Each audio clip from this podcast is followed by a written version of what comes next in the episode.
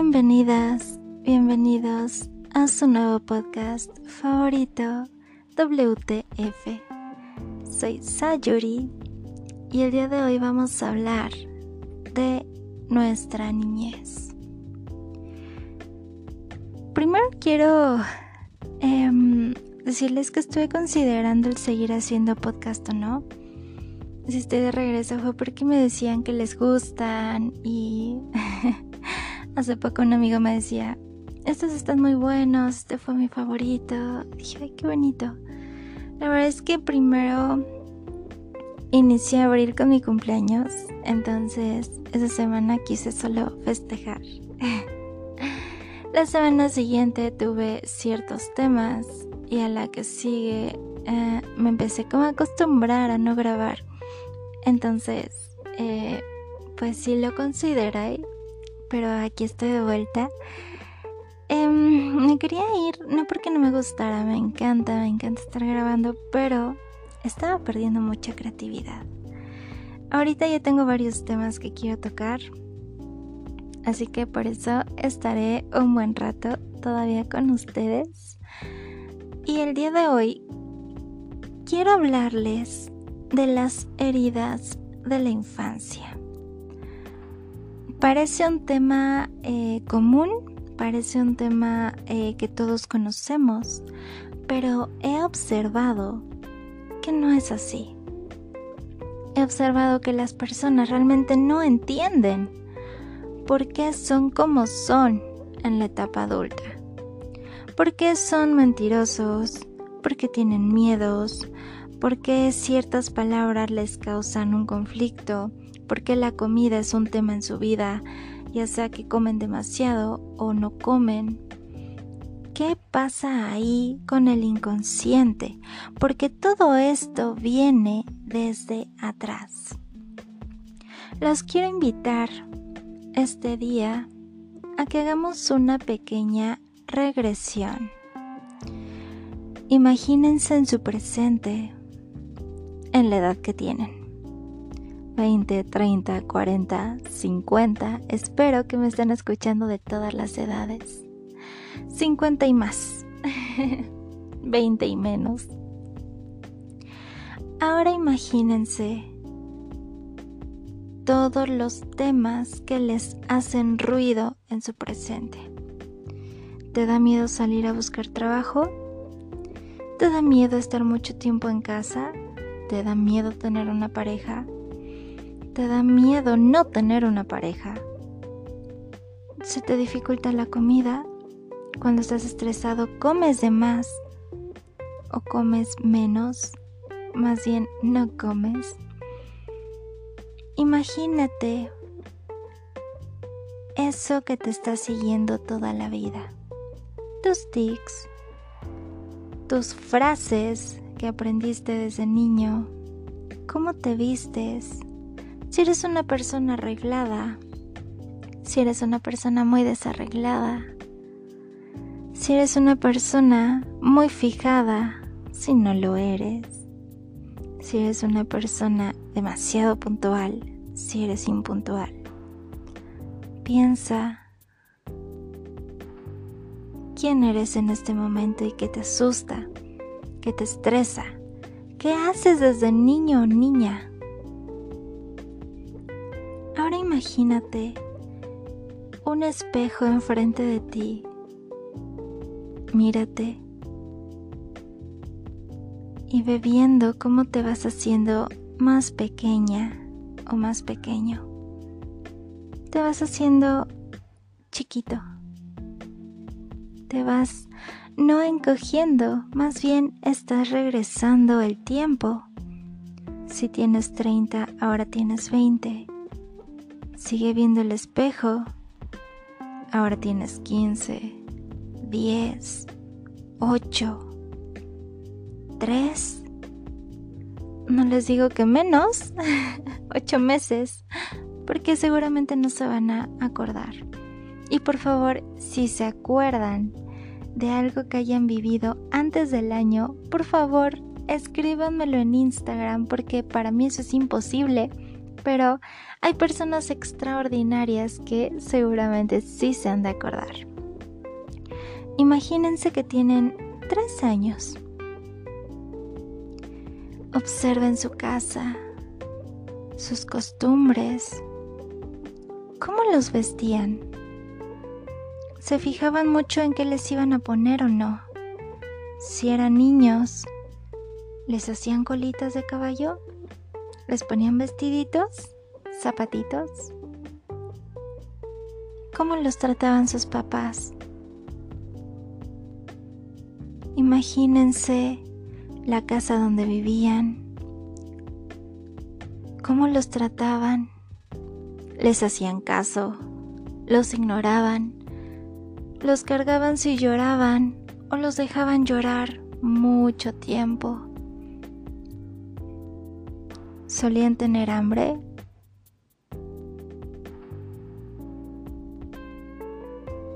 Ahora vayan creciendo un poco más. Recuerden su primer día de kinder. Y cuando volvieron de casa de ese primer día. ¿Qué hicieron sus papás? ¿Los trataron con indiferencia? ¿Les celebraron su primer día de kinder? ¿Hubo reunión? ¿Solo encendieron el televisor? ¿Les dieron una comida que les gustaba? Fue un día insignificante. ¿Qué pasó ese día? Cuando tocan a su puerta y eran pequeños, ¿qué decían sus papás? Diles que no estoy. Pero si estás, mamá. Bueno, pero diles que no estoy. ¿Ok? Y creciste así. Y fíjense, les voy a contar. Bueno, primero terminemos esta regresión. La primera vez que los bolearon en la escuela, que tuvieron un problema fuerte en la escuela, ¿cómo los trataron sus papás? ¿Era algo importante para ellos? ¿Te intentaron ayudar? ¿O minimizaron tu problema y te dijeron, hmm, ¿y crees que esos son problemas? Cuando seas adulto vas a ver qué son problemas, qué es pagar una casa. ¿Qué es comprar la despensa? Esos son problemas. ¿Les suena? ¿Les pasó esto? Cuando fueron creciendo un poco más, sus papás les hablaban por teléfono todo el tiempo para saber dónde estaban, con quién y por qué, y cada cinco minutos recibían una llamada de sus papás preocupados ¿O era lo contrario?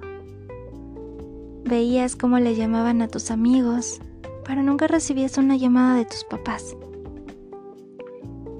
Llegabas a casa, te saludaban, no te saludaban, ¿qué tanto te castigaban? Era muy importante notas altas en tu familia, la escuela era lo último y lo menos importante ¿Por qué les estoy dando todos estos ejemplos?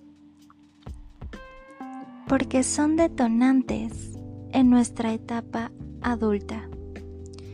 Por ejemplo, si nuestros padres nos enseñaron que la escuela no es importante, que no sirve de nada, que lo importante es ganar dinero, y los pusieron a trabajar desde, no sé, 13 años, y lo sacaron de la escuela? ¿Cómo creen que van a ser en su etapa adulta, adulta, ya con hijos? ¿Le van a enseñar a sus hijos que la escuela es muy importante o no? Y hay dos variantes. Los que sus padres no les importaba que estudiaran. Y entonces ellos crecen se vuelven adultos con sus hijos. La primera variante es Yo no tuve la oportunidad de estudiar, me pusieron a trabajar a los 8 años. Tú tienes que estudiar y tú tienes que hacer tu carrera sí o sí. O los que crecieron con esa em, imagen, esa perspectiva de la vida. ¿Sabes qué, hijo, hija? Es más importante generar ingresos. Te vas a la heladería a trabajar conmigo a los 8 años y olvídate de la escuela, lo de menos. Todo lo que vivimos de niños se refleja en nuestra etapa adulta. Si tuvimos padres nerviosos que les daba mucho miedo que salieras a la calle a conocer por miedo a que te pasara algo, entonces probablemente seas un adulto inseguro que le da miedo salir de casa. Si tu papá golpeaba la pared cada que se enojaba, es probable que lo hayas aprendido por imitación y cuando te enojas, golpeas la pared. La inteligencia de los hijos viene de la mamá. Si tienen una mamá inteligente, pues van a ser muy inteligentes. Pero si su mamá no era muy inteligente, no resolvía situaciones, se quedaba más bien afligida, llorando, sufriendo, pero no se movía. Es probable que, de adultos, en lugar de resolver, nos pongamos a llorar. Siempre hay dos variantes, porque en la inteligencia viene la posibilidad de querer cambiar el futuro de nosotros mismos o de nuestros hijos. ¿Cómo funciona? Con las, los ejemplos que ya les puse, eres adulto y dices, mm, mi papá era muy rígido, yo no le podía decir nada porque ya me estaba casi cacheteando. Es un ejemplo. Entonces, en la etapa adulta, dices, ah, pues así se hace, voy a cachetear a mis hijos cuando me quieran explicar algo de su vida, pero a mí no me interese o no quiero recibir esa información. O decir, eso no me gustaba de mi papá, era muy rígido. Voy a cambiarlo con mis hijos, voy a cambiarlo conmigo. A mis papás no les gustaba escuchar, yo voy a aprender a escuchar porque a mí me trajo un problema que mis padres no me escucharan. Y ahí es cuando hablamos de inteligencia emocional.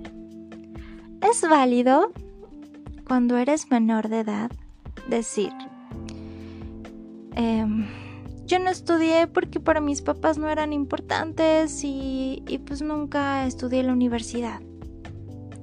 Pero si tienes 25 años, que es cuando el cerebro humano realmente ya se desarrolla completo y dejas de ser un niño, un adolescente y realmente tienes la capacidad de un adulto.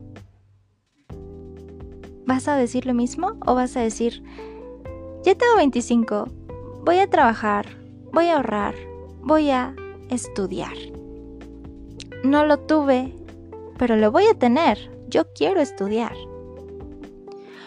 O vas a crecer, tener 35 años y decir, ¿cómo me hubiera gustado acabar una carrera?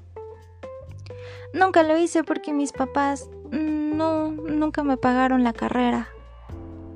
Ok. Pero esta persona tiene 35 años con toda la posibilidad mental y física para cumplir sus sueños. Entonces, me gusta hablarles con ejemplos, porque a lo mejor dicen, mm, no entiendo muy bien qué es lo que estás queriendo decir, pero a lo mejor un ejemplo les checa y dicen, oh, justo así me está pasando, justo así me pasó. Y por eso me gusta manejarlo de esta forma. Entonces, no importa si me están escuchando y tienen 60 años y dicen es que a mí me hubiera gustado em, estudiar corte y confección, pero nunca me atreví.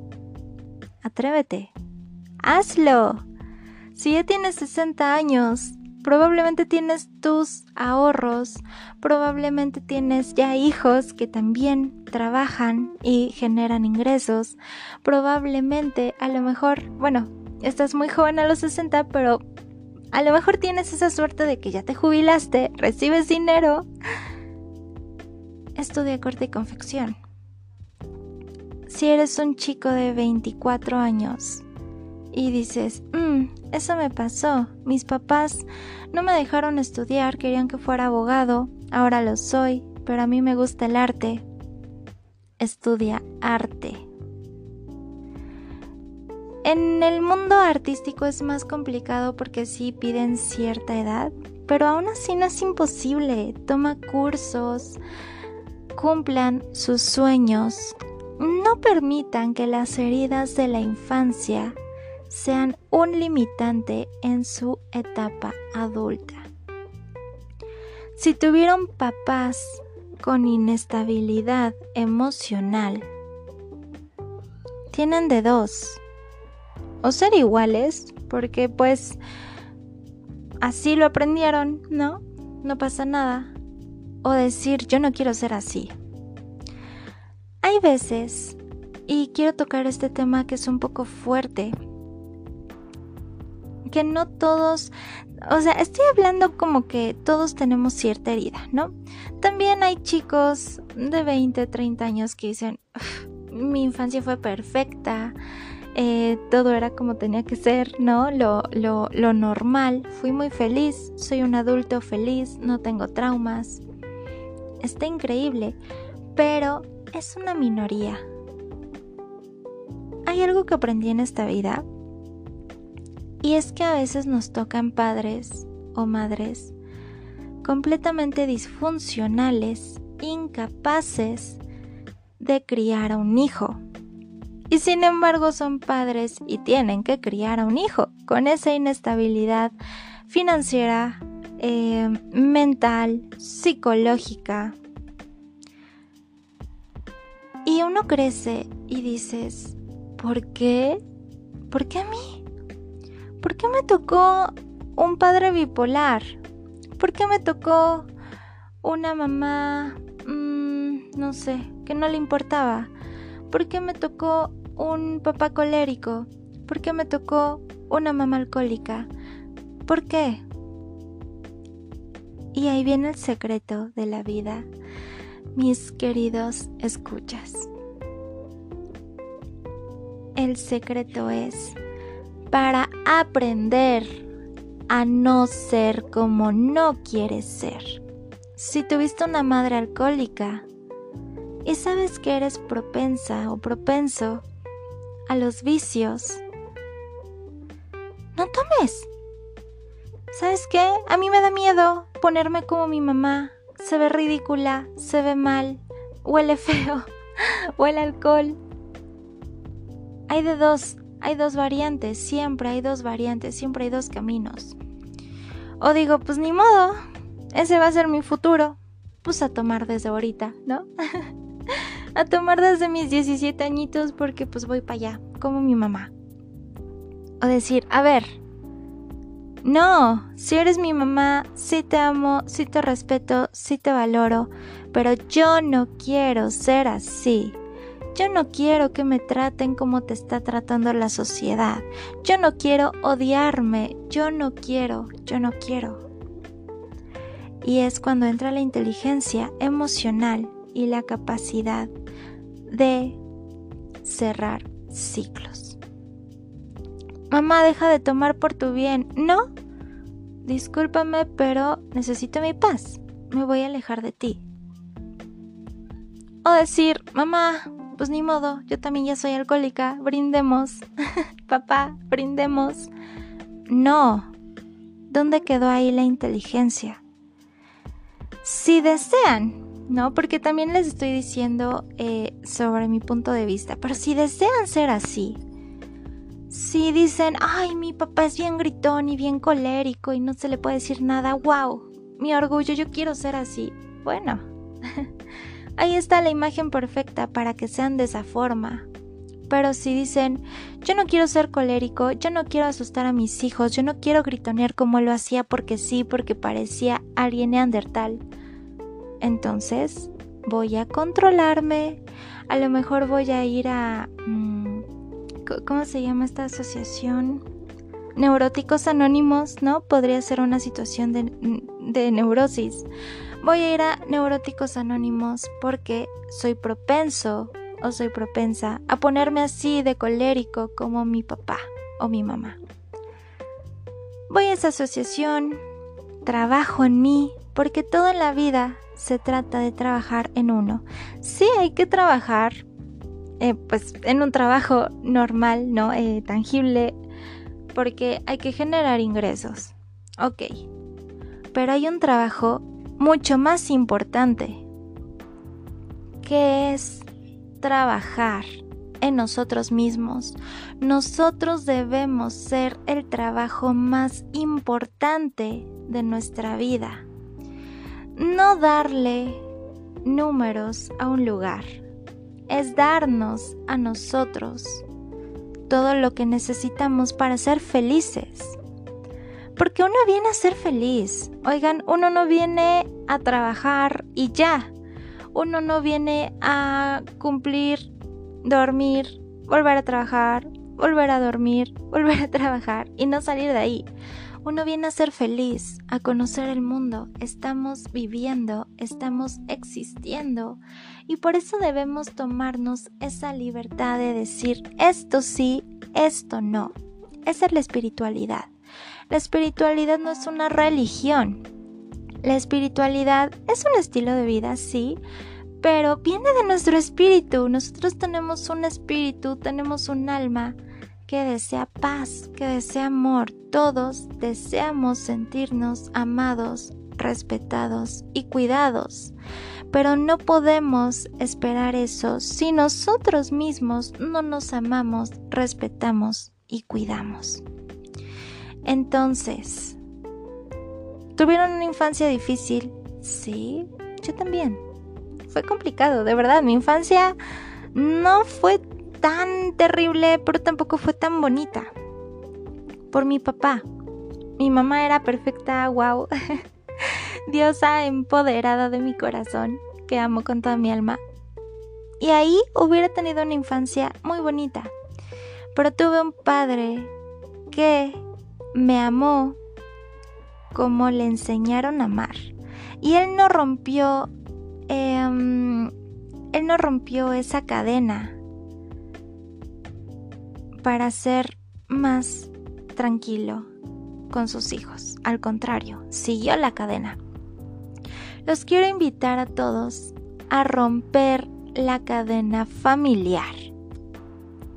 Sean esa oveja negra que va más allá que si no te quieres casar, no te cases. ¿La sociedad qué? ¿Que tienes 50 y no, nunca te casaste? ¿Y qué? ¿Que tienes tantos años y no tienes hijos? ¿Estás feliz con eso? Entonces está muy bien. Aprendan a ser ustedes mismos. Aprendan a sanar. Aprendan a perdonarse. Y aprendan a perdonar a sus progenitores y dense cuenta que si llegaron a su vida fue o para ser como ellos y si no les gustaba esa conducta que tenían, a no ser como ellos. Nunca saben si van a tener hijos o no no lo saben, no pueden. Yo aseguraba que no iba a tener hijos y mírenme con mi bebita. Y soy muy feliz, pero no lo tenía en mi mente. Nunca digan, yo no voy a tener hijos, porque no lo saben. Prepárense para ellos, para darles un verdadero ejemplo de amor, paz, sabiduría, comprensión, estabilidad económica, emocional. porque si no, va a seguir esa cadena disfuncional de otras generaciones y lo único que va a pasar es que vamos a descomponer una nueva generación. Y no es justo, porque se llama evolución. Estamos evolucionando, estamos viendo más allá que otras generaciones no veían sobre em, el machismo. Ya es otra generación, esto ya es la evolución, ya no permitamos tener en nuestra familia gente que no suma sino resta. Pero bueno, ese es otro tema. Ahorita les estoy hablando de la infancia, pero es que todo tiene una unión. Por ejemplo, eh, me voy a ir mucho en esto porque es el ejemplo más común. La mujer con tal de sentir que tiene un hombre se quedó con este hombre que era un drogadicto. Ahí está con su drogadicto, que no le sirve de nada, pero ahí está. Y todo porque la sociedad no quería de que, que, vieran que no tiene un hombre en su vida. No, porque ¿qué pasa si lo hacen por eso y tienen hijos? Sus hijos van a ser sí o sí disfuncionales, van a ver las drogas como algo normal. Y de eso no se trata, se trata de evolucionar. Así que mujer que está con un drogadicto, mujer que está con un colérico, hombre que está con una mujer infiel, adiós. Que no tengo dónde vivir, ¿trabaja? Es difícil. O vete con tus papás. De verdad, no importa si tienes 40 o 50 años, no eres un perdedor por volver a la casa de tus papás. Eres un ganador si estuviste en un, en un matrimonio o en una relación disfuncional. Antes de terminar, les voy a dar obviamente su consejo con el tarot, una energía general, así que a todos los que están escuchando les influye esta energía y vamos a ver qué nos dice el tarot, cómo debemos trabajar las heridas de la infancia. Ok, el tarot hablado estuvo fuerte porque aparte me habló de otros temas que no había considerado para este podcast. Me habló de los padres que roban, también me habló de los chicos y chicas abandonados. Y es un tema fuerte porque también los niños crecen con cierto trauma con la figura que les haya abandonado. Por ejemplo, mm, soy una mujer, mi papá me abandonó y entonces si mi papá no me quiso, si mi papá me abandonó, si no me quiso ni conocer, si se desapareció, ¿cómo me va a querer un hombre? Y entra mucho esa, esa autoestima baja. ¿Cómo me va a querer y respetar un hombre si mi papá, mi propio padre, no me quiso? Entonces, es un tema fuerte que el tarot aquí me lo está mencionando. Y bueno, ahí primero es ir a terapia, obviamente, pero también entender que como hijo o hija no tuviste nada que ver, porque también hay madres que abandonan a sus Em, a sus hijos. Nunca hay que romantizar que por ser la madre eh, ahí van a estar. No, las mamás también dicen, ¿sabes qué? Adiós, ¿no? Yo no quiero, yo me voy. Y abandonan a sus hijos a su suerte. Entonces, y hablando de hijos, aquí hay una. Entonces, a ver, es importante darse cuenta que no fue tu culpa que tu mamá o tu papá te haya abandonado no lo fue. Fue una decisión que tomaron ellos en sus tiempos. No tiene nada que ver contigo. No tiene que ver que no eres una persona amada, que no eres una persona que se debe eh, cuidar, valorar, respetar. No. Se trata de una decisión que no tuvo nada que ver contigo. Ok, entonces, el consejo que nos está dando el tarot es, fuiste una niña, fuiste un niño, empezaste a sentir em, muchas emociones, tristeza, que no te valoraban, que no te cuidaban, te sentías solito, te sentías solita. Todo esto viene de la educación que probablemente le dieron a tus propios padres, em, el aprendizaje adquirido que ellos tuvieron y también por imitación. Ellos intentaron balancear las cosas de acuerdo a lo que conocían.